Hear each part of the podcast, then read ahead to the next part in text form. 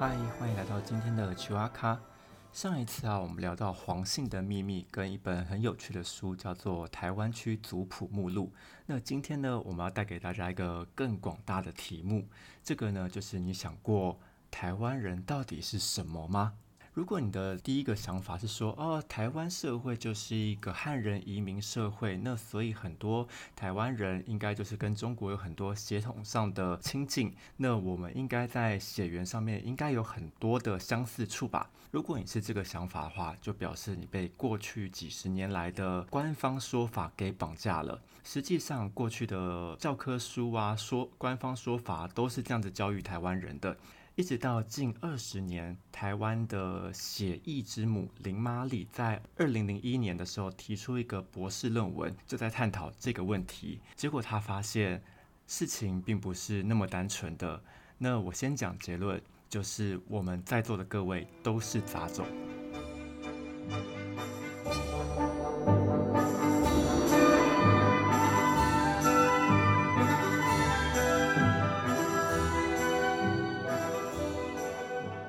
今天的故事开始之前，我跟大家分享一个我在大学时期修读人类学相关课程的时候发生一个有趣的故事。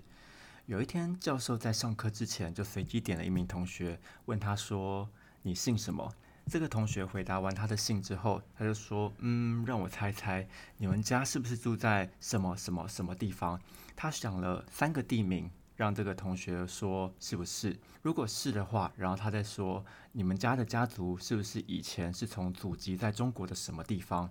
这个教授一连问了好几个同学，然后发现他每一次的回答都是跟这个同学认知是完全吻合的。这时候我就觉得哇，这件事情实在是太有趣了吧！所以呢，我就到这个下课之后，我就去问这个教授说，到底你判断的标准是什么？这件事情到底是怎么办到的？这个教授回答的很简单，他在说姓氏、长相跟家族病史。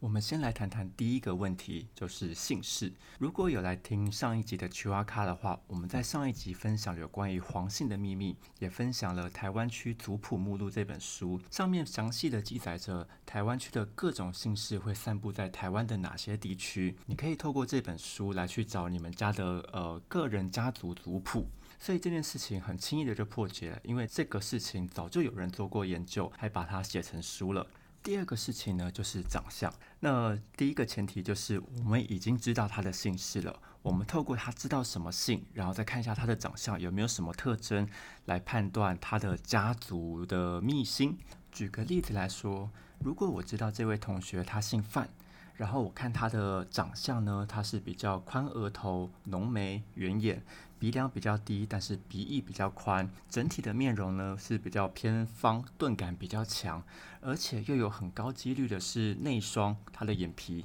那我可以大胆的推断，这位同学大概八成呢是属于客家人，而且他的祖他应该住在桃园一带。如果这时候再追问一句，你们家是不是以前姓范江？如果是的话，那绝对没有问题。这位同学以前绝对是来自于桃园一带的客家人。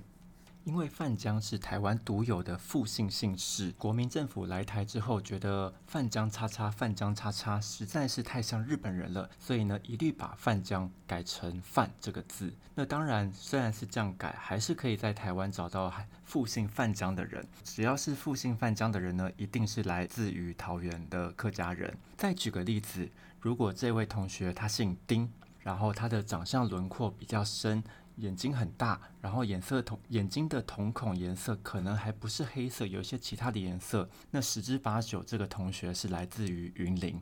因为丁是云林台西乡的大姓，而这个丁呢，就代表了这个同学拥有着阿拉伯或是中东的血统。你没听错，他拥有阿拉伯或是中东的血统。这件事情可以一直追溯到十一世纪的北宋时期，那个时候的贸易很发达，有许多的波斯人啊、阿拉伯人都来到泉州来做贸易、做生意。那他们在这边开始传宗接代、落地生根之后，后来一直在跟着国民政府来到了台湾。那当时呢，他们的阿拉伯姓通常都会是。呃，我们比较熟知的可能像穆罕默德啊、阿拉丁啊，这个时候他们改为汉姓的时候，就会取其中一个代表字，变成他的专属汉氏的姓氏。所以如果他姓丁，就是原本的姓氏叫做阿拉丁，取丁字；如果是姓蒲公英的蒲，那他的原本名字叫做阿布杜拉，取布字的音译；如果他姓马，就是穆罕默德的穆，取音译变成马字。这个时候大家可能就会想到那一号人物了。就是我们的前总统马英九，他的身形高大，而且轮廓很深，很像混血儿。他有没有可能家族就有中东或是波斯的血统呢？其实没有做过检测，我们也不知道，但是也很有可能啦。虽然他说他好像是香港人，不过这个推测也是蛮有趣的。最后讲到的就是家族病史了。谈到家族病史啊，它的追本溯源就是去看你身上的 DNA，它是来自于什么地方，而那个地方的 DNA 它通常带有什么样的缺陷，可能得到会什么样的疾病。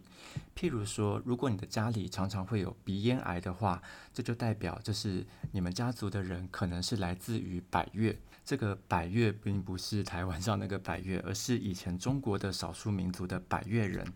分布大概就是长江以南、越南以北的这块区域，就是因为当地人的一些基因缺陷，所以让这个人种呢常常会得到鼻咽癌这样子的疾病，或者是有僵直性脊椎炎。如果台湾最有名的话，应该就是周杰伦有得这样子的疾病，然后免疫。如果家族有僵直性脊椎炎的话，就代表你们家族很有可能是西欧或是北欧白人的后裔。这个基因呢，通常都是来自于十七世纪的荷兰人。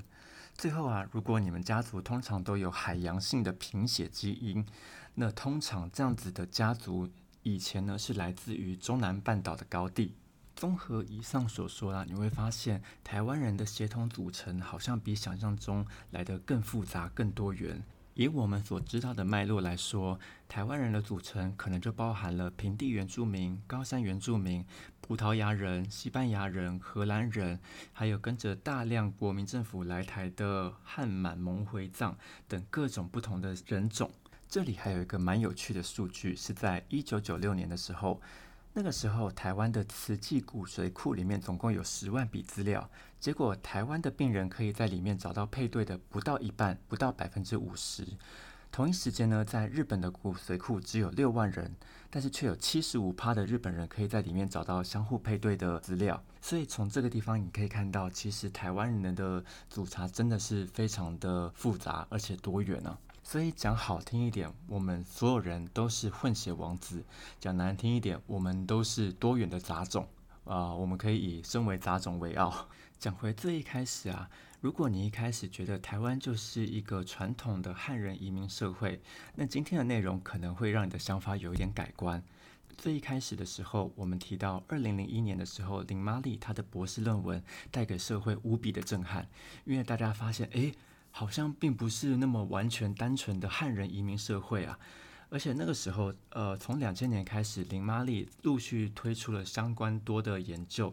那时候他有一些说法前后有一些不太一样，譬如在二零零一年的时候，他说台湾的百分之十三的人口都拥有原住民的血统；到了二零一零年的时候，他说台湾有百分之八十五的人都拥有原住民的血统。中间经过非常多热烈的讨论，但是其中也发生过一些研究上面的伦理问题，譬如说那时候林玛丽。在研究格马兰族的唾液的时候，原本都有取得头目跟族人的意愿，表示可以透过唾液来研究他们族人的 DNA。结果研究半年后，发现格马兰族的协会正式的提出抗议，认为说他们并不晓得事前的研究目的，所以决定终止这样子的研究。类似像这样子的例子还有蛮多，所以很可惜的，类似的研究就没有继续下去了。不过啊，林玛丽毕竟还是血液研究的权威，目前学界呢主要都还蛮认同林玛丽的看法。不过其实讲回来，现在世界上也几乎没有任何一个地方有纯正的血统这回事了。所以讲别人杂种，其实我们大家都是杂种。那么各位杂种，我们下次见，拜拜。